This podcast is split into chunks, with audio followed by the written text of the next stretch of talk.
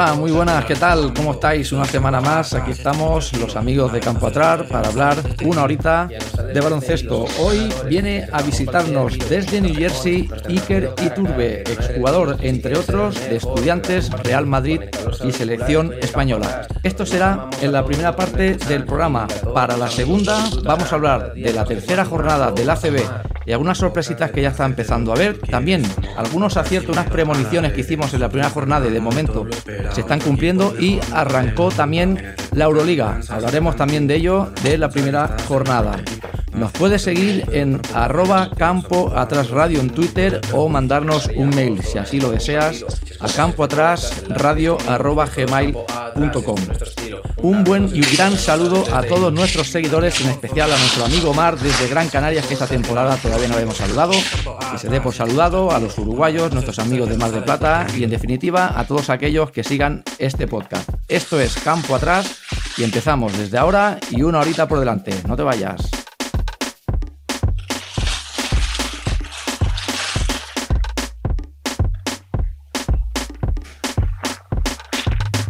Bueno, y como cada semana nos gusta siempre empezar pues repasando algunos de los resultados más interesantes y para ello tenemos aquí a Juanma. Juanma, ¿qué tal? Muy buenas, ¿estás por aquí?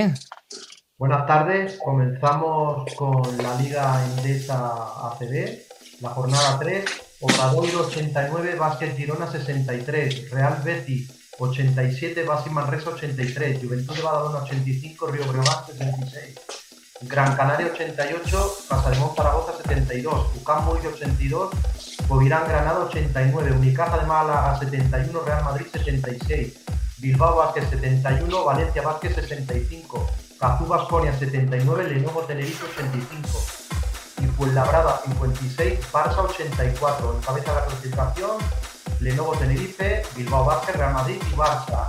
Por abajo, Basi Manresa, Castellón Zaragoza, Fuenlabrada y Vázquez Girona.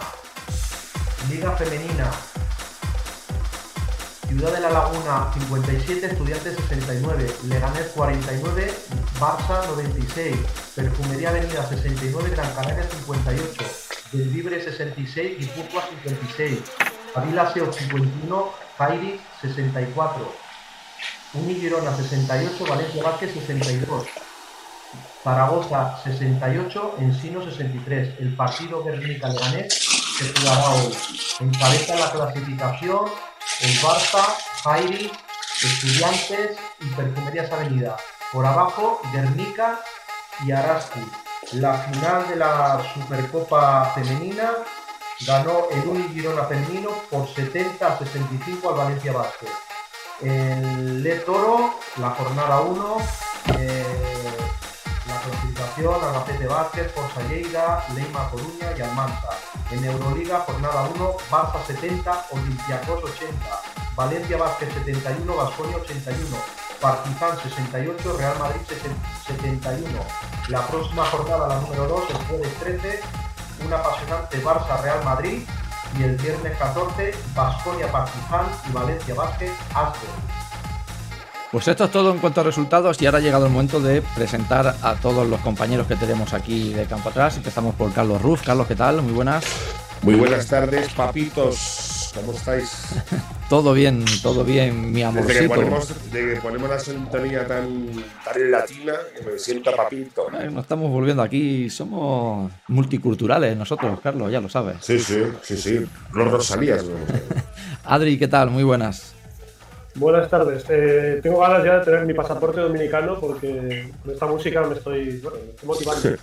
Bueno, oye, pues igual si tienes pasaporte dominicano, igual te llaman para la selección, no lo descartes, ¿eh? Bueno, me gustaría. Tú sabes, eh, tú sabes, tú sabes que sí. Y tenemos por aquí también a Rafa, ¿qué tal? Rafa José Hinojosa, muy buenas. Hola, buenas tardes. Un placer estar con vosotros y bueno, deciros que hoy día ya con las nuevas leyes cada uno se puede sentir lo que quiera. Efectivamente. Y Yo más, de pequeño me sentía pirata. Menos mal que mis padres no me hicieron caso. No tendría un agujero aquí, no tendría para tener un gancho. Bueno, pues hoy hablaremos en un ratito, debe estar a punto de conectarse eh, Iker. Me había, salido Iker Casillas, no sé por qué, no sé si por el tema de, hablando ahora de cada uno se siente lo que quiere, el follón que ha tenido con el supuesto tweet que le han hackeado la cuenta, pero bueno. Eh, eh, sí, sí. Y, Iker y. Puyola, y, y Puyola entraba al trapo. Bueno, esto ya aquí cada uno, como dice Rafa, cada uno que entre también donde quiera, ¿no? Al final. Exactamente. Y salga. Bueno, pues si os parece, eh, lo vamos a dejar pronto seguro porque entra Iker, pero le damos una pequeña pincelada a lo que ha sido la ACB.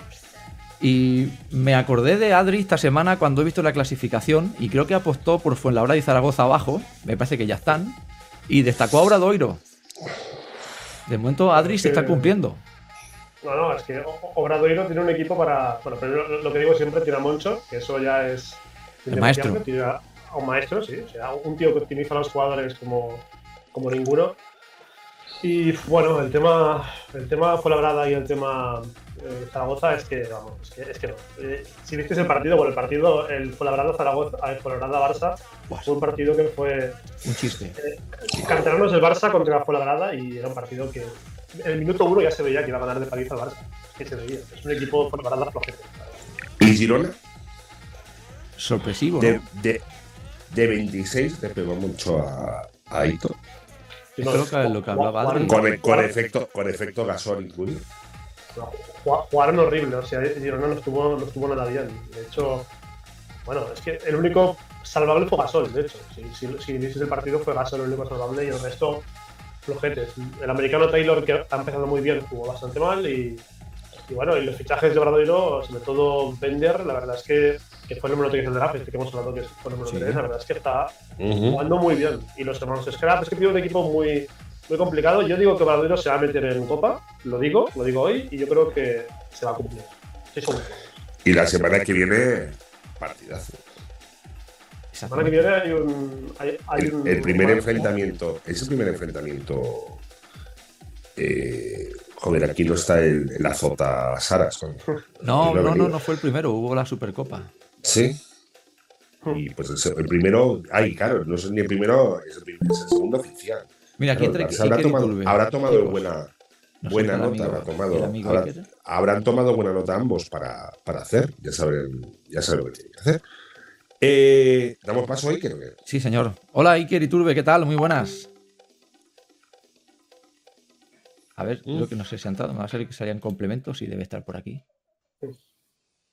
Buscaré, No, te- de la no mano tiene- y no debe tener el micro conectado. No me sale. Iker, si nos escuchas, a ver si nos da. Ahora sí. Ahora. Tiene el, tiene el, el micrófono silenciado, Iker Iturbe. Sí, Como presentación. A ver, está tocando. El directo. Estos son cosas del directo, sí. Cosas del directo. Bueno, ahora seguro que en- ahora, ahora empieza a ver. Ahora ha quitado la presentación, ahora se nos une de nuevo. Pues eh, yo estoy de acuerdo contigo, Adri. Estoy convencido de que. Y, y pensaba, ¿eh? Yo vi el partido de, de Obradoiro y pensaba en volver a llamar rápidamente a Moncho y meterlo en el programa, porque si algo alabábamos de él, si recordáis, eran los fichajes desconocidos, que siempre nos sorprendía, ¿no?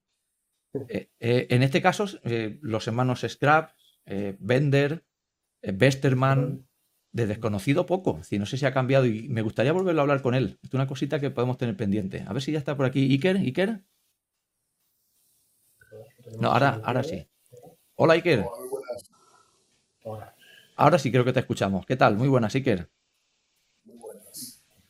Iker, buenos, buenas tardes en España, buenos días en USA. Buenos días, señor. ¿Qué tal? Bienvenido. Hoy es día de medio fiesta en Estados Unidos. ¿Es verdad que, que el por el Columbus Day se sigue celebrando o no? Eh, sobre todo en el norte, más que en el sur. Pero yo he cogido un día de currar desde casa, tranquilo. Coño, claro que sí. Pues bien hecho, bien hecho. Y además en Carolina, ¿dónde estás, dónde estás viviendo? ¿En New York? ¿En New Jersey? No, estoy en Carolina del Sur, desde hace ya Ah, estás en. Carolina, o sea, cerca de la universidad. Sí, estamos a 45 minutos. sí. Muy bien, muy bien. Sé que, bueno, estuve leyendo un poquito sobre ti. ¿Cuándo te hicieron el homenaje ahí en la universidad? Me lo fallecieron en, ya hace ya años, siete, ocho años. Oye, ¿y para cuándo un homenaje en España, tío? Porque es que yo creo que es la mayor injusticia que se ha hecho. Eso es un tema aparte, ¿no? Eh, Ya. un poco la salida mía de cómo me tuve que retirar y cómo se portaron varios clubes conmigo, pues bueno. eh, ¿Espinita? ¿Clavada? no, va, yo creo que ya después de tantos años, después de haber jugado 12 años en la CB, Sí. eh, ya casi era mi hora, ¿no? De, de colgar las botas, pero, pero bueno, un poco, pues eso, entre la garrapata, eh, la forma en la que estudiantes eh, se portó conmigo y demás, pues bueno, eh, ahí ya vi mentalmente, ya di el paso a decir, la, la vida sigue adelante. Y, y Bueno, soy esto- mucho más, y soy mucho más que un jugador de baloncesto. Exactamente. E incluso uno al final, la liberación aquella de no tener que entrar cada día y tener tu vida, te lo digo por experiencia, eh, a veces eh, la felicidad no es solamente ir a jugar un partido y entrar cada tarde. ¿eh? Se descubre un mundo después eh, que igual es mucho más satisfactorio. Sí, No hombre, sé si estás de acuerdo. yo sé, yo sé que hay gente que, bueno, que igual pues, le cuesta un poco más ¿no? la transición de dejar de jugar cualquier deporte, ¿no? Eh, pero en, mi caso, pues no tenía la, la- también tenía un poco la ayuda de mis hijos jugando a baloncesto, que pude, Ujú. pude entrenarles. Entonces, bueno, pues siempre he estado en, en el mundillo de baloncesto entrenando o viéndoles jugar a mis hijos, sin más. Muy bien. ¿Qué has entrado, chavales? Sí, sí, a, Muy bien. a los dos míos, pues desde de pequeños, ¿no? Una vez que Ah, ya, una vez que ya encontré a otras, otros entrenadores eh, para poder entrenarles a ellos, que no fuera yo siempre el padre, entrenador del hijo, ¿sabes? Sí, sí, sí, sí. Eh, y bueno, sí, pero al principio sí, luego bueno, eh, ayudando mucho con, con aquí el mundo del baloncesto de, este, de, de clubes, ¿no? El AU que le llaman aquí, Sí. es un desastre. Eh, Ya. Está hecho para ganar dinero y, y- y- lo que es la calidad de, de entrenamientos, de fundamentos, de, trabajar con los No se trabaja.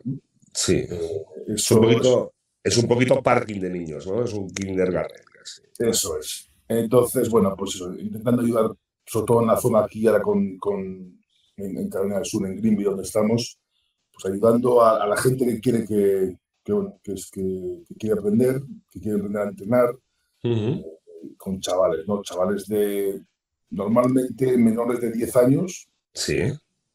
Y eso, trabajar en los fundamentos de baloncesto, ¿no? Los- Ah, qué bonito. Enseñarles a votar, sí, a hacer una entrada, hacer un tiro libre, a pasar el balón correcto. Bueno, los, pase el, el, el, manos. el, AB el, ABC el ABC del básquetbol. Es- exactamente. Muy bien, qué bonito. Oye, ¿y quién ha sido tu inspiración de entrenador? ¿En quién te has inspirado? ¿Quién ha sido importante para ti? Yo creo que Chema Capetillo, ¿no? Desde, no me acuerdo si sería en séptimo de GB cuando vino a La Castola a entrenar. Sí, Y, y bueno, pues eso, yo me acuerdo de eso, de que hasta jugando eso, en, en- en primero de BU, segundo de BU, siempre teníamos, eh, o siempre quería trabajar en el bote, en los pases, en lo básico, ¿no? Que eso Ujú. nunca, nunca debería de, de- de parar. De, no, no, de desde, desde niño pequeño hasta mayor, hasta, hasta veteranísimo. Eso, y es algo que, bueno, que a mis hijos siempre les he dicho, ¿no? Que eso de, lo de hacer el- de entrenamientos de, bueno, los primeros 15 minutos de, de- de hacer pues, lo básico, ¿no? Trabajar en, en pases, trabajar en, en- en el bote. El fun- los fundamentos que se llamaba antes. ¿eh? Exactamente. Y, y eso, y eso, joder, lo hacíamos con 32 años. Exacto. Sí, y ahora los chavales lo primero que quieren aprender es hacer un mate de espaldas. ¿eh? O mate o en tirar de tres, pero De- de- y, no de, y, no de, y no de sí, de, y de 8 metros. ¿no? ¿Cuánto? Exacto. Ay, señor. no saben que el que tira de 8 metros primero ha tirado muchísimo técnica y muchos tiros con una mano de cerca del aro para aprender la técnica y, y Entonces, bueno, con mecaniz- Chema- mecanizar los fundamentos. ¿no? Exactamente. Y es eso, eh, con Chema Capetillo, pues eso, desde el principio, ¿no? Siempre, siempre ha tenido esos, esos valores, ¿no? De entrenar, de, de también encontrar lo mejor de un jugador, ¿no? Que igual no es un jugador que va a meter 20, pero es un jugador Ujú. que puede ser una pieza clave de un equipo que porque rebotea, porque juega buena defensa, lo que fuera, ¿no? Ah, y luego, bueno, luego durante los años, pues eso, eh, siempre hay entrenadores que, bueno, que coges cosas de uno de otro en, las, que, en las que puedes utilizar en los niños. Pero me hace gracia porque la mayoría de jugadores con la que hablo, sus mejores recuerdos de entrenadores siempre son los entrenadores de formación. Nunca sus directores de, de, entrenamiento cuando son profesionales. Porque yo, creo, yo que hay una falta ya del, entrenador profesional, cuando eres profesional, que te enseña muy poco. Sí, hombre, yo te puedo contar, te puedo decir, eh, Pepu Hernández, yo creo que, lo que hizo en estudiantes con nosotros, como equipo, ¿no? Sí. Eh, eh, yo creo que mentalmente la formación y la preparación que tenía él de, los partidos, los entrenamientos, eh, era ya, que además era, daba, daba, ganas ir a entrenar, porque era, eso, era, era es que estudiantes, claro. Pero, pero eso que te lo pasabas bien, ¿no? Era, era, con otros entrenadores sí que era un poco más, eh, pues, ir a trabajar. Es que, el, es que el Estudiantes es un club particular, porque siendo de, sigue siendo todavía esa mentalidad de patio de colegio bien entendida desde pequeños hasta, hasta, hasta senior, hasta, digamos, hasta primer equipo. O sea, entrenadores como el cura, como Pepu, tal, son entrenadores que siempre enseñan esa, ese baloncesto, digamos, más, aparte de ser un baloncesto profesional, también hay un baloncesto muy de, ideológico como, como sentimiento, ¿no? ¿no? No tan profesionalizado. Al menos el sentimiento no es, no es tremendamente profesional. O sea, tú comparas un, un Saras, un, que es un, digamos, un sargento de hierro muy Clint a, con Pepu, que es un tío que te enseña, ya cuando has aprendido a jugar, te aprende, te, enseña a estar, te enseña carácter, ¿no? Más que, más que, más que fundamentos, ¿no? estoy de acuerdo. Estoy de acuerdo. O sea, y eso, o sea, Pepu, uno de los, los, los, entrenadores profesionales que tuve yo, eh, pues yo creo que Pepu descargó bastante en, mi carrera. ¿Sabes que es nuestro padrino del programa, Pepu? ¿Ah, sí? sí, sí, sí, sí. no lo sabía, ¿eh? esto no. Tampoco no se le suba mucho la cabeza a esta Pepu. No, hombre, claro. No, Pepu ya ha estado para otras historias. O estaba, no lo sé. Oye, me interesa mucho una cosita. Desde, desde aquí se sigue, o si estás siguiendo la liga en España, ¿te interesa? No, la verdad es que eso, llega un momento en que ya empiezas a perder a conocer los, los jugadores y, y, bueno, pues eso, el, eh, la vida aquí, pues eso, no para, ¿no? Eh, claro. Estoy a distancia del trabajo. Mi mujer acaba de, abrir un, un, estudio de pilates. Caray. Eh, el pequeño nuestro que está ahora mismo es, un, junior en high school y eso, tenemos visitas a universidades, eso, es algo que no, que no tiene mucho tiempo para, O sea, que le queda otro año más, le queda otro año más. Sí, queda este y otro. Y ya tiene visitas, sí, ya tiene visitas por, por, eh, por beca deportiva o, estudiantil o los dos. Pues los dos, un poco los dos. El, pequeño ha salido, bueno, ya me pasó, no sé, mide a dos metros uno con 16 años. Caray. Y, juega, tiene un poco el estilo, pues eso, ¿eh? de mío, ¿no? De, poder subir el balón, de buena visión de juego, tira bien. Eh, no tira tan bien como yo todavía, pero, pero estoy, estamos en ello. Ah, esto, es que mejor que el padre se tira pocas veces. ¿eh? Todavía les gano, ¿eh? eso que ya les digo. Que Hombre, ya te digo. uno contra uno y esto de la rodilla. ¿Sí? No, ya no. porque yo creo que ya estamos más para, para, para no ir a un fisio, estamos más para ir al Ikea a que nos aprieten los niños ya, ¿eh?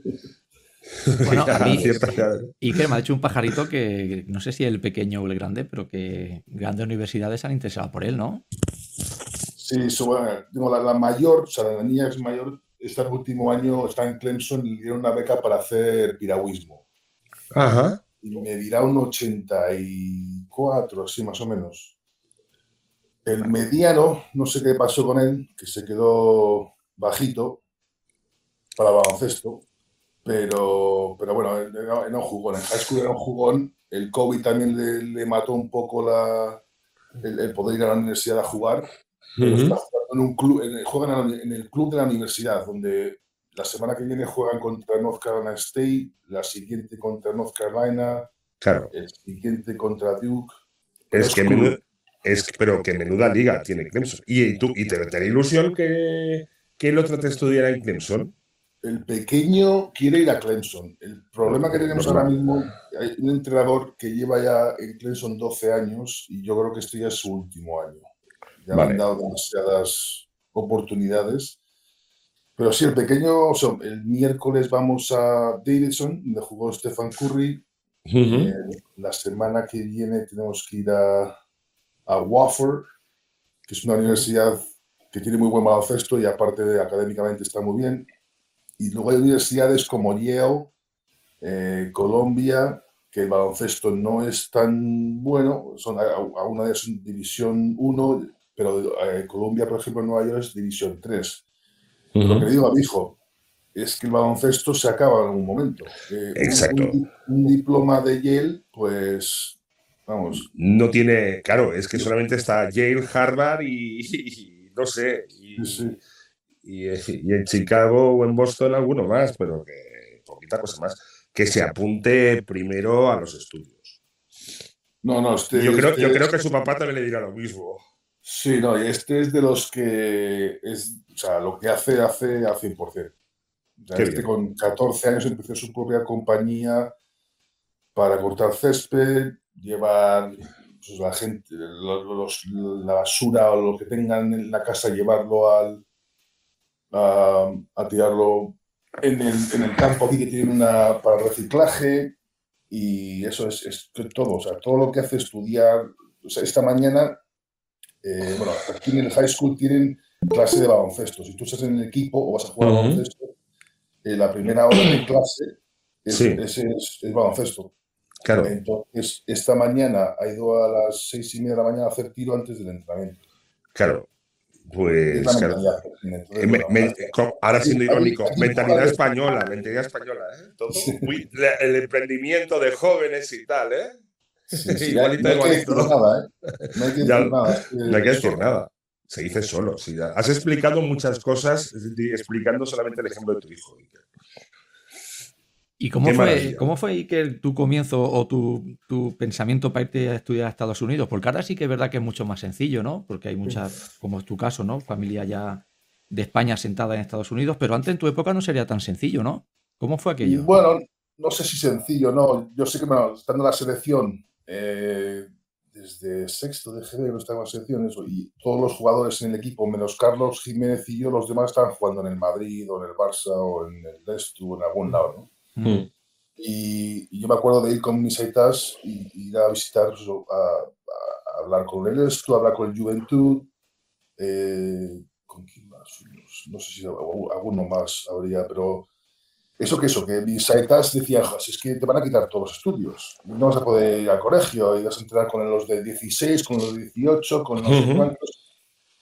Y surgió, no sé, yo creo, no me acuerdo cómo surgió esto, yo creo con Chema Capetillo y posiblemente Aitor Zárate, una conversación de... O sea, Aitor, ¿fue tu manager o qué? No, no, Aitor no fue mi manager. Pero era, era, sobrino de Chema Capetillo. Ajá. Muy bien. A los que no sepan, Aitor Zárate ha sido un base eh, Euskaldun, un grande y un gran desconocido y una estrella en su momento en categorías inferiores, que luego jugó, pues, eh, no sé si jugó en Vascón y en otros equipos. Jugó en Bilbao. En Bilbao. En Bilbao, sí. En Bilbao jugó, sí, sí. La época, de, la época de Davalillo y toda esa gente. Eso es, sí. Rambo Davalillo. y Tarzán Carbajo. Exactamente. Y yo una conversación de eso, de, poder, eso, de pagar a una, agencia para mandarme como un estudiante a, Estados Unidos. Y bueno, pues me lo presentaron y dije que sí, aprobar, ¿no? Ir un año, te buscan un colegio privado católico, te buscan una casa donde vivir, una familia. Sí. Y eso, después del primer año, pues eso, hubo bastantes eh, universidades más pequeñas, ¿no? De, me ofrecieron becas y tal y cual. Y bueno, pues el segundo año volví al mismo colegio y ahí es cuando Miguel Ángel Paniagua eh, pues nos echó una mano un poco. Él, ya tenía a Ricky Peral en Wake Forest, tenía a Jerónimo Bucero en Manhattan. y, bueno, pues eso, un poco con la ayuda de Miguel Ángel, pues bueno, vinieron universidades más grandes y la oportunidad de poder poder jugar a baloncesto a alto nivel, con los, con los estudios pagados, la comida pagada, todo pagado. Sí, sí, claro. Y la adaptación, entiendo que la adaptación sería complicada. La semana pasada hablamos con Nina Pon, no sé si te suena, que es también una, pionera que estuvo allí, nos estuvo explicando que, claro, sin, sin redes sociales, sin nuevas tecnologías, eh, la comunicación con la familia era muy difícil y ella pasó una adaptación un poco complicada. Imagino que en tu caso sería muy, muy similar también, porque tampoco existía la gran tecnología, ni puedes comunicarte fácilmente con la familia. Sí, era eso. Eran muchas cartas, y, de vez en cuando alguna llamada con las tarjetas estas antiguas de marcar 200.000 números, luego sí. O a cobro revertido, o a cobro revertido, un call collecta aquí, un call collecta aquí que era muy, típico. Y al principio, no sabiendo mucho inglés y pues, pasar clases, y yo estaba sentado en clase y no me, no, enteraba de nada. y poco de preso, pero era, era y había otro, había un par de, de otros estudiantes de Huesca, hablando de Barcelona, mi colegio. Haces un poco la piña y llegó un momento que les dije, mira, aquí tenemos que, encontrar amigos, empezar a ir a fiestas, empezar a, ¿sabes? A, relacionarse. A hablar en inglés y, eso, y poder hablar, poder entenderlo. Y si estamos juntos todo el puto día, pues va a ser que no, que no vamos a ir para adelante. Oye, ¿y ahí en, high, en High School tu papá y tu mamá americanos te ayudaron o qué? Mm, nada, mi familia eran. No sé, no sé ni qué. No sé ni vale. O sea, o sea, te iba a preguntar luego si tenía relación todavía, pero ya veo, ya me has respondido. No, de hecho, el, segundo año que volví, me fui con otra familia que ya les, conocía. Vale, genial. Pero, pero bueno, al final, mira, yo para Navidades ya entendía, pero bastante en clase, con amigos. Eh, pues eso, sobre todo una vez que empezó el Open Gym, que donde podíamos ir a jugar después del colegio, a jugar a baloncesto sin más, ¿no? Sin entrenadores. Y ahí eso, el, el, chaval de Huesca, Dani Oliván, que medía, bueno, mide 2-1 o así 2-2, que estaba jugando al fútbol, no tenía ni, idea que jugaba baloncesto. ¿Ah? Y entre él y yo, eso, la gente empezó a flipar. Digo, estos dos españoles, ¿qué cojones hacen aquí jugando baloncesto? sí, en España se sabe jugar al baloncesto. y, y, claro, luego eso, empezamos a jugar y la gente, pues quiere eso, no quiso todo el deporte, siendo tan, tan importante en la vida de los americanos, la gente flipaba. Eso es que acabamos el primer año, yo creo que acabé con 28 de media y él con 23 de media. Caray. Fuimos, fuimos al estado, entonces, bueno, pues eh, en los periódicos era eh, Two Spaniards, no sé qué, Two Spaniards, que no sabían ni, de dónde habíamos salido. De España, sí, sí, España, sí. Y luego dicen que el deporte se vive con pasión aquí, ¿eh? porque no conocen ya. Pero sí, ¿no? Y bueno, el, el, primer año de transición, pues eso, fue los tres primeros meses muy duros. Una vez que ya empiezas a, tener amigos, a entender el idioma, a poder hablar y comunicarte, eh, pues te, empiezas un poco a, hacer un poco a todo, ¿no? Eh, luego son cosas que echas de menos, pero bueno. Bueno, imagínate lo de menos que te has ido a vivir allá. Sí, bueno, era un, era un pacto entre mi mujer y yo, ¿no? El, ir a jugar a, baloncesto hasta que me retirara y, volver a Estados Unidos después. O sea, entonces entiendo que tienes mujer americana. Correcto. Muy bien. Sí, nos conocimos en la universidad. Ah corrió eh, pues, el campo a través y luego atletismo. y, era, sí que es de Nueva Jersey. Muy bien. Y por eso después de retirarnos teníamos casa en Nueva Jersey y bueno, estuvimos ahí seis años. Muy bien. ¿Y tenéis vinculación con la universidad todavía no? Sí, sobre todo eso. Pues con mi hija estando ahí, pues estando tan cerca, pues eh, a partidos de fútbol americano, de baloncesto, de fútbol, de, de voleibol solemos ir, bueno, solíamos ir más antes que ahora, por eso, por el hecho de no tener tanto tiempo. Clemson, que son Tigers. Los Clemson Tigers. Clemson Tigers, o sea, que te ibais con la, con la mano aquí del Tigers number one y cosas estas, y comer nachos y. Eso no, yo no. bueno. ¿Y el tema para bueno, la, Didi Carlos? No, no, preguntad, preguntad. Eh, Rafa, tú tenías alguna pregunta, ¿no? Sí, bueno, Iker, lo primero, un placer tenerte aquí en la radio. Y yo te quería, te quería hacer una, una pregunta. Yo tuve hace dos años tres jugadores en edad junior que, bueno, hicieron unas pruebas aquí en Madrid para jugar en la NCAA, no sin saber aún la división, y al final les pidieron eh, que tenían que pagar unos 3.000 euros más o menos por irse unos 10 días a México a hacer las pruebas finales y demás. Quería saber, saber si tú sabes, bueno, si hay, si es normal este tipo de estafas o pseudo estafas. Eh, no, yo, vamos, no he oído nunca de eso, pero obviamente. Eh, suena muy mal. Suena muy mal. suena muy raro. Aquí, hombre, aquí siempre se oye, ¿no? Y sobre todo un compañero mío que, que trabajó para Adidas, que estuvo todo en el, en el escándalo ese con Pitino y Adidas y todo eso, que de hecho mi compañero fue a la cárcel, acaba de salir hace dos meses, y fue a la cárcel por, por blanqueo de, dinero que le había dado Adidas, que se la Adidas se lo dio a él para dárselo, mandárselo al jugador, a los padres del jugador que Pitino quería. Y al final los, los, los peces gordos se quedaron libres y, los mindunguis, como les llamo yo, eh, acabaron tres de ellos en la cárcel. Se comieron, se comieron el marrón, sí. Exactamente. Entonces yo creo que eso, que eso de las pruebas, eso, eso es una milonga que la gente lo monta para ganar dinero. Aquí, aquí, o sea, yo ahora mismo con mi hijo, ahora mismo, eh, está jugando, juega en el high school, luego juega con el equipo se llama Team Curry, que es de, de Charlotte, y está el sponsor es Stefan Curry y, y hay Under Armour. Pues... Y al final, y al final eso es, es, es, el que te vean jugar, es, los, los, entrenadores, por ejemplo, hace dos semanas, pues hubo unas, dos semanas vinieron 12, 13 universidades a verle a mi hijo jugar o entrenar en, en el high school. Y es un poco así como funciona, ¿no? O sea, eso de tener un tryout para ver si no. puedes jugar en CEDA, eso es una milonga del copón. Si la universidad te quiere, te quiere. Y vienen a buscarte. Y además te envían mil cartas, antes te enviaban mil cartas. Y te ofrecían, te ofrecían que si tal, que si las cuatro comidas por día, que si la habitación acompañando, la habitación solo. Oye, tuve, yo tuve mis cartas también en su momento, en el 88, para irme a Oregón, State. Y tuve que decir que no, coño. No sé si, eh, y que eh, el baloncesto español dices que no lo sigues, pero el universitario entiendo que un poquito sí. Eh, ¿Sigue habiendo todavía entrenadores que viajan de aquí, de España, como se hacía antes, a, pues, no sé, a buscar talentos o jugadores?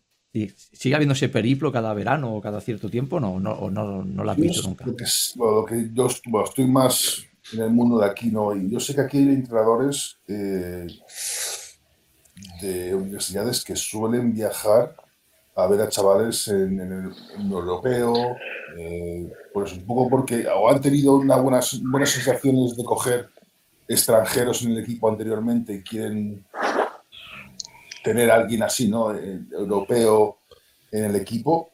Sí. Eh, aquí no sé si hay entrenadores que van de, de allí a, a, Estados Unidos. Aquí. Yo sé que antes sí venían iban. a ver entrenamientos y a ver algún partido. Pero Yo- ahora mismo no yo- sé si es, es algo Yo creo que van, yo creo que más van aquí a la Summer League como excusa de vacaciones. ¿eh? También. No sé por qué, ¿eh? pero la figura americana del reclutador yendo a los torneos europeos, a, las- a los torneos de Mannheim y a los campeonatos de Europa Juvenil, Junior, para hacer seguimiento, eso ya se hacía desde hace muchos años. Sí. O sea, Estados Unidos siempre ha visto a Europa como una, como una captación de jugadores. O sea, ha habido muchos jugadores alemanes, finlandeses, eh, italianos, españoles menos, pero, pero y franceses que han ido a estudiar a Estados Unidos. Sí, sobre todo en el norte de Europa. Hace, un- tal. hace un año, hace un, sí, hace un año, sí, eh, me metí en internet y miré, hay una página web donde te dice los españoles que están en la NCA, en cualquier división. Y hace un año, año, y- o sea, mira, año, año y medio, había unos noventa y pico. ¿Y tú cómo, tú cómo haber vivido esa experiencia? Misma pregunta se la hice a Nina la semana pasada que lo tuvimos aquí. Eh, un chaval eh, que si tiene suerte llegar a la CB a calentar banquillo y a ser el mejor agitador de toallas, si es que el entrenador no le deja los tres minutos para que disfrute cuando ganen de 40. ¿Tú le recomiendas que use el baloncesto para sacarse una carrera y una experiencia en Estados Unidos? Sí, Tajantemente sí, ¿verdad? Es más, lo he dicho tal que la pregunta, la respuesta estaba implícita en la pregunta. O sea, chavales, utilizad el baloncesto como herramienta para ganaros una beca, aprender el inglés y una carrera. Y vais a ganar más pasta con la carrera hecha en una universidad que aquí jugando después en la Liga EVA, eh, cobrando tres duros. tú, si te das cuenta, si, lo miras fríamente dices, a ver, ¿cuántos Pau Gasol, Rudis, Sergios, que igual no tenían en high school o en el colegio? Uno cada 30 años.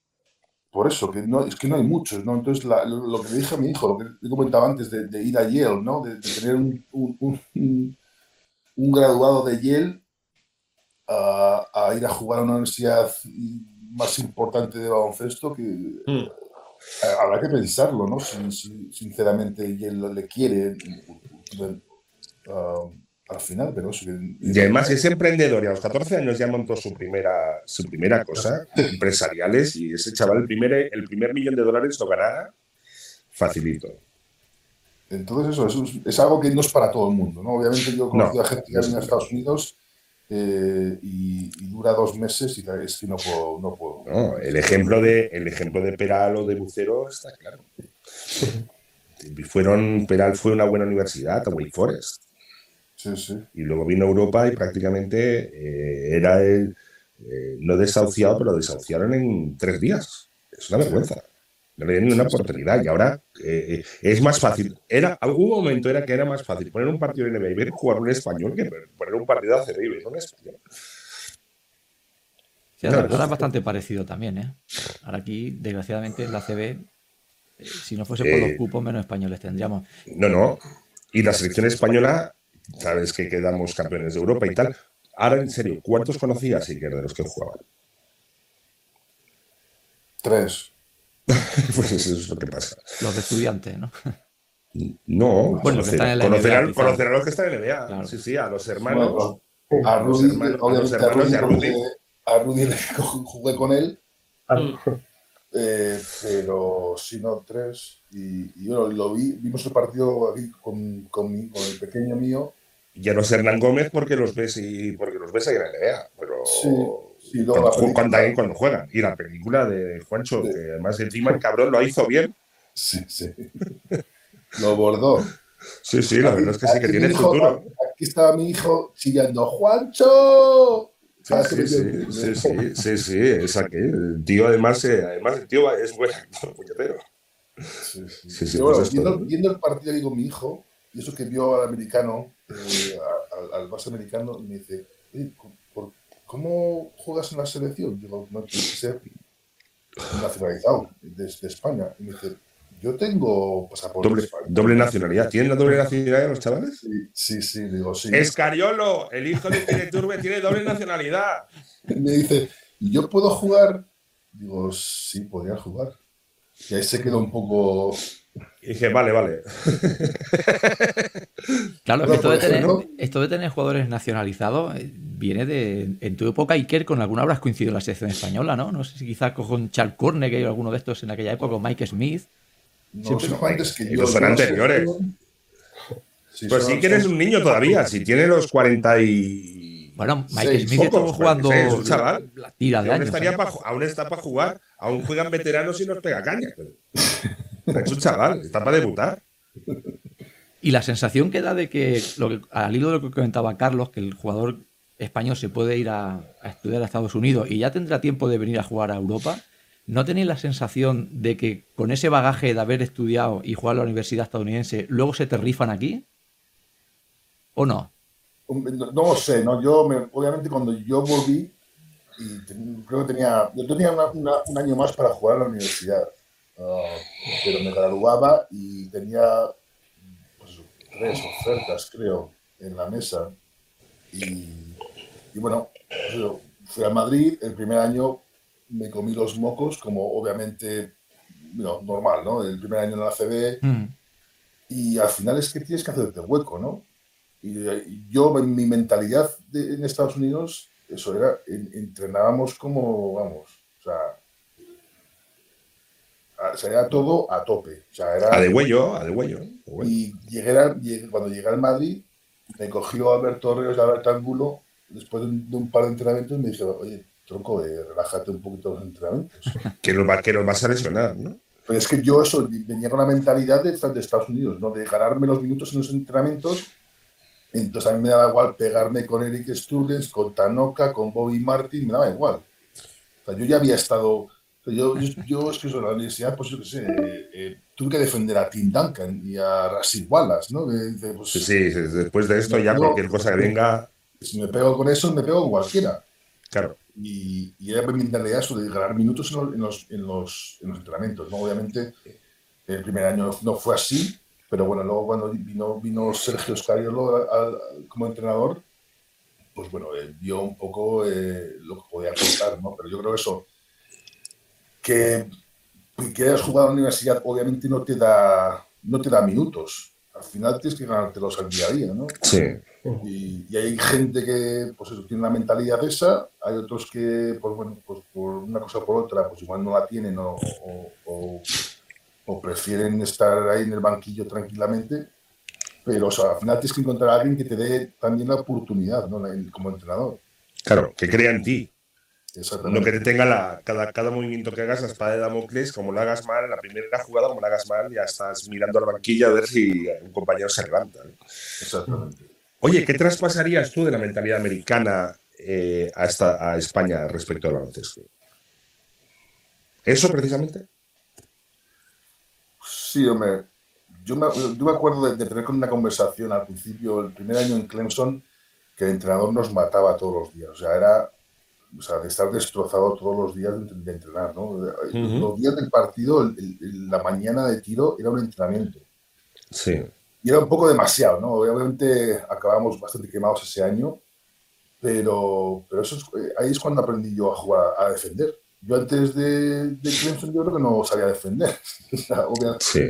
No me ponía, tiene la mentalidad de ponerme, ¿no? Yo, obviamente de pequeño pues piensas, bueno, si meto 25, pues sí. inconscientemente, sí, ¿no? Sí, Y defender, pues me pongo molesto, más que defiendo, y lo otro es... Eso es. Entonces yo creo que la mentalidad que hay aquí... Eh, y no a nivel juvenil ¿no? de, de, los chavales. En, en, tema de universidad es, es mucho eso de, de, sacrificarte tu propio cuerpo, minuto, que fuera, ¿no? Por el equipo, ¿no? Es mucho de, eso, de equipo, equipo, equipo. Y eso se valora, ¿eh? Y, y, yo creo eso, eh, que al final eh, yo creo, por eso para, para mí eh, me gusta mucho más ver un partido de universidad que la NBA. ¿no? La NBA para mí es infumable. Sí, es, es, es, show, es, show, business, punto. Sí, sí, es el, yo lo que digo siempre, es el Cirque du Soleil. Es el circo del sol. O sea, es aquello un espectáculo, cuatro estrellitas haciendo sus, sus top five jugadas de la semana y vivimos de eso. Y el baloncesto universitario conserva la esencia del baloncesto, de verdad. Es un poquito como la película que hay de los Hoosiers, ¿no? Sí, sí. El baloncesto real, el, el, el, la, el, el el básquetbol. El otro es. Eso, eso, aún existe en la universidad, ¿no? Hay muchos entrenadores que tienen esa mentalidad y bueno, al final es, es, su trabajo, ¿no? Es, si no lo hacen bien, pues el siguiente entrenador. Pero, claro. pero si yo creo que la mentalidad de la universidad, por ejemplo, el entrenador del high school de mi hijo eh, tiene esa mentalidad ya, ¿no? Hay, hay pocos de high school que que tienen esa mentalidad de, de, eso, de no solo entrenar, entrenar fuerte y defender y ser buen, buen compañero, pero a este tío, o sea, este como entrenador le, le mira lo, las notas de los chavales, eh, se uh -huh. ha alguna clase, o sea, que se, es un poco más de, no solo como jugador de baloncesto, sino como, como persona, ¿no? Formación integral. Sí, sí. Exactamente. Entonces, eso, sí, y, mi hijo ha tenido oportunidades de irse a un prep school, a una escuela, una escuela privada, y, y, al final yo le dijo a mi hijo, si es que al final estás mucho mejor aquí con este. Perdona, voy a, voy a, hacer un apunto. Prep School, para los que no sepan. Escuela pija. Sí. sí. Ahora, la, Puedes seguir. las schools es más... Eh, preppy, una, preppy es un pijo en Estados Unidos. Media, mediación a eso, el, el, que no tengas una, una, una, una una beca de la universidad que te gusta y entonces en vez de ir de high school, de ser el último año a irte a la universidad, te vas a un prep school, coges sí. unas clases de mierda y tienes un año más para jugar a baloncesto y poder eh, ir a o conseguir una beca a la universidad que... Bajo pago, claro, bajo pago de papá y mamá. Exactamente. Ah, Es como aquí venir a una escuela pija que eso, te- que tú pagas para que te den unas buenas notas, para entrar a la universidad con números clausos.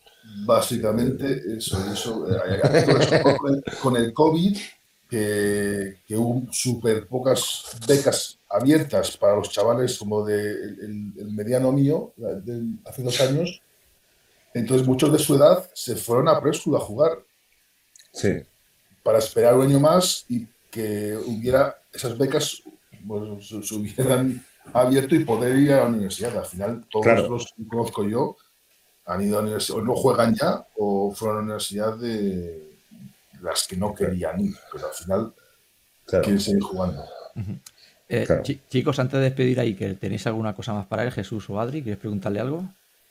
Yo, yo le puedo preguntar mucho, la verdad, pero una, bueno, una rápida que serían tres juntas sería primero el March Madness, que, ¿qué opinas de él? O sea, ¿quién- ¿cómo se ve desde Estados Unidos? Porque aquí lo vemos que son los, los frikis del baloncesto, som- somos los que seguimos el March Madness cuando, cuando llega. Después, la influencia que tuviste en tu hermano en, en cuanto a coger universidad allí. Y la tercera sería, estuve viendo que compartiste vestuario con, con McIntyre, que es un tipo al que yo, yo admiro. eh, ¿Cuál es tu opinión sobre él y, y cómo fue jugar con él?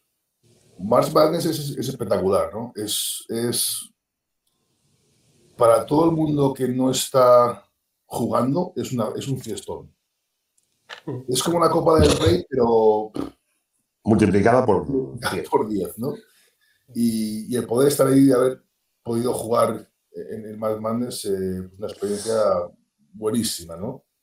Eh, con mi hermano, eh, él fue un poco el que eligió la universidad con mi, con mi padre, con Maitá. Eh, tenía universidades, sobre todo en el, en el noroeste de Estados Unidos o, o- o por la zona de Washington, Baltimore, que es donde jugó en high school, y al final él fue donde ah, eh, pensaba que eso, que no, solo, también mi hermano era más, mucho más listo que yo, y, y entonces eligió George Washington también por la, el académico, ¿no? no solo el baloncesto. Y McIntyre, pues a McIntyre le vi hace tres, le el sábado. Eh, están, está todavía jugando, bueno, está como, como, eh, eh, su, su título, en está en Clemson. Está, no está como entrenador, pero está, ayuda con los jugadores, las restricciones de los jugadores y los problemas que tienen jugadores. Eh, y es un tipo espectacular. Su familia, la, la mujer, los hijos, una persona en la que siempre eso, eh, pues siempre, estamos, siempre, siempre hemos estado en contacto por, por, por, por, por todo, ¿no? Cómo se portó. Jugando en Italia fue un héroe ahí. Eso le, veo, le suelo ver una vez cada dos semanas o cada semana. Eh, como estoy en Clemson cada dos por tres, pues eh, siempre nos juntamos a comer o, o a charlar un rato. ¿Te han retirado la camiseta en Clemson? No. No, Ah, pues hay que, habrá que hacer campaña. Haremos una campaña, claro que sí. no, no quedan- jugué muy bien, ¿eh? en la universidad no jugué muy bien. Bueno, Ya- será- ya será menos. Claro, ya será menos. Es humilde, Iker Iturbe es humilde. Nos quedan dos minutos. Jesús, ¿tienes algo para Iker o ya lo dejaríamos marchar? Sí, hola, buenas tardes. No, por mi parte, me he incorporado tarde. Ten- Tenía tantas cosas para preguntarle que mejor en otro momento. Bueno, pues seguro que, Iker, seguro que de aquí unas semanas podemos llamarte otra vez y tener otro ratillo contigo. Y yo nada, yo que he colapsado mucho la, la entrevista, quiero agradecerle a Iker primero eh, su gran recuerdo que tiene sobre sus orígenes, eh, el agradecimiento de sus primeros entrenadores, sobre todo la figura de su padre. Y muchísimas gracias por habernos atendido, muchísima suerte, felicidades por la vida maravillosa que estás haciendo. Y adelante, y mucha, y mucha suerte con tus hijos.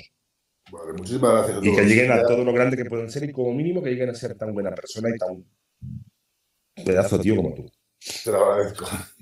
Muy bien, pues Iker, muchas gracias y nos vemos pronto. Que tenga, que te vaya bien por ahí. por Un abrazo enorme. Un abrazo. Un saludo. Un abrazo grande. Hasta Hasta pronto. luego. Adiós. Agur, agur. Bueno, pues hasta aquí la charla que hemos tenido con y YouTube, muy interesante. Nos queda un minuto, haremos la pausa de turno y volveremos en breve porque tenemos que repartir eh, palos, como no, y tenemos que ver cosillas que alguna cosita tenemos. Haremos, por ejemplo, cosas como el latigazo. Algún latigazo seguro que tenemos por ahí para, para repartir. Así el que nada, saragazo. el saragazo, sí señor, muy buena esa, el saragazo. Eh, nada, una cancioncilla que pongo por aquí. Creo una nueva reunión, chicos, y, y nos volvemos a unir. Hasta luego, hasta luego. Venga, hasta ahora.